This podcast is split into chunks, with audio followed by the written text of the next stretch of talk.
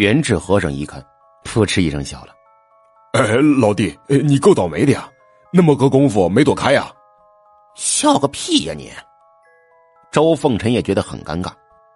我是没想躲，不然今天换了我，谁被抓住都够呛。呃，你厉害。元智和尚说：“呃，可是问米婆家那只怎么办呢？”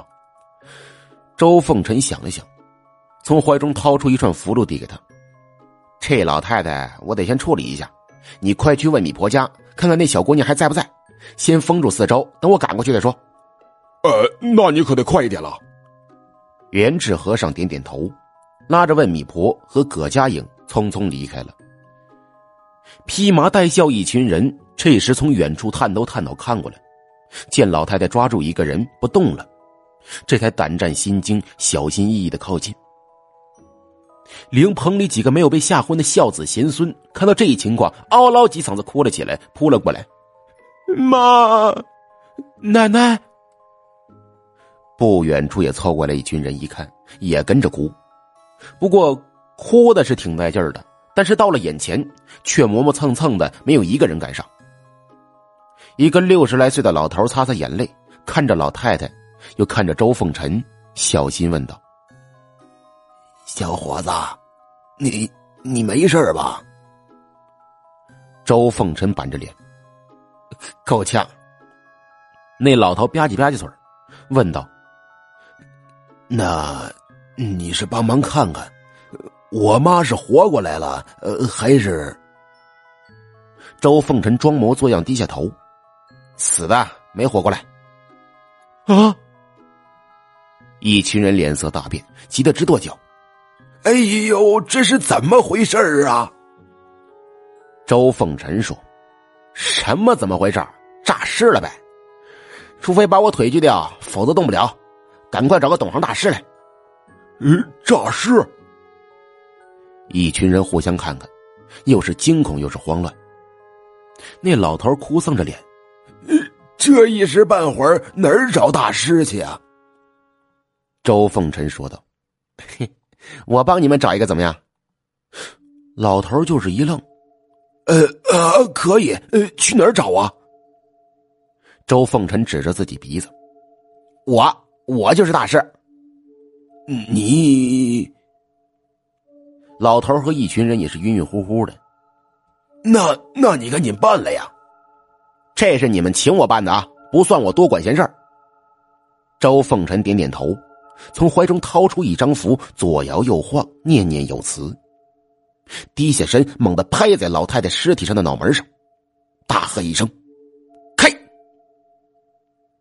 那老太太跟金箍一样的双手瞬间松开了，松开的一刹那，身体不由颤抖了一下。啊！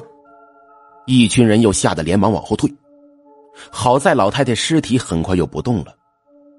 人群里有年轻的。看着老太太眉心符箓，又看周凤臣，小声嘀咕：“哟，他还真是阴阳先生啊。”老头子苦着脸上前问：“呃，先生，那接下来该怎么办呢？”周凤臣手指灵棚：“所有人到这个灵棚这儿跪成两排，老太太尸体别动。”“哎，好，好，好。”老头子连忙吩咐下去。很快，所有人都跪了下去，从路口到灵棚，整齐的跪成两排。周凤臣背着双手，缓缓走进灵棚。一群昏倒的女人这时也醒了过来，惧怕绕到一边，跪着不敢抬头。上至青天，下至黄泉。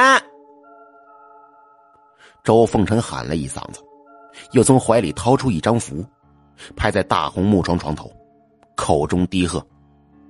魂有所归，子孙跪拜。所有听着的人一听，连忙趴在地上直磕响头。周凤臣伸手一指，归。神奇的一幕发生了，远处老太太尸体噌一下子站了起来，然后一跳一跳的，跟电视剧里的僵尸一般，往灵棚跳来。沿路上跪着的人，这个胆战心惊就别提了。等到了灵棚。一群女人啊的一声，闪到一边，紧紧趴在地上，身体瑟瑟发抖，小声压抑着哭声，也不知是伤心还是害怕。等老太太乖乖躺在床上，周凤臣这才出声说道：“可以了。”一群人这才小心翼翼抬起头的，也没见到什么骇人的画面，这才悄悄的靠近。随后，那老头带头，一群人跪在灵棚前，大哭着问：“先生，我妈这是怎么了？”周凤臣想起前面问米婆的话。也不提狸猫不能越尸体，咳嗽一声说道：“那我可得问问。”他低着头，装模作样的问老太太尸体：“老太太，老太太，哎，你为什么要诈尸啊？”“哎哎嘿哎，你你过来了。”他好像真能看到什么一般，冲着旁边空气说话：“啊啊，你让我靠近是吧？哎，好。”说完，他装作侧耳倾听的样子。过了会儿，直起腰，皱起眉，沉默了一会儿，开始破口大骂：“你们这群混蛋啊，装什么孝子贤孙呢？人家老人家辛辛苦苦把你们养大，临死前这几年他是怎么过的日子呀？啊，你们怎么当的孩子呀？你们良心能安吗？你们？老太太是一口气不能出才诈的尸，你知道他刚才跟我说了什么呀？”你们知道吗？说怕哪个小孙子着凉啊，说怕哪个儿子过得不好啊！你们这群王八蛋呐！这纯粹是瞎他妈扯淡过嘴瘾。昨天晚上钱丢了，找不回了，心里憋气，找人骂骂过过瘾。哎，反正这些人也该挨骂。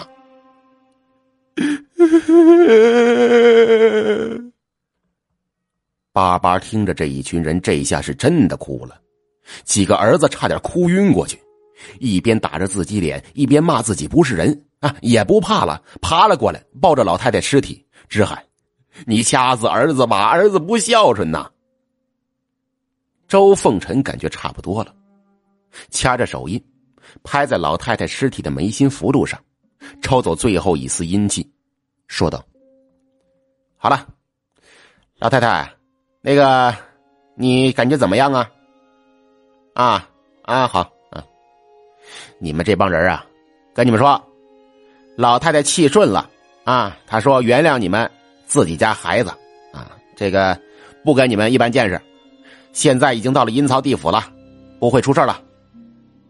几个儿子自然是相信的，感谢不迭，谢谢先生，谢谢先生。周凤臣挥手，哎哎哎，你别谢，别谢我，别谢我，给钱。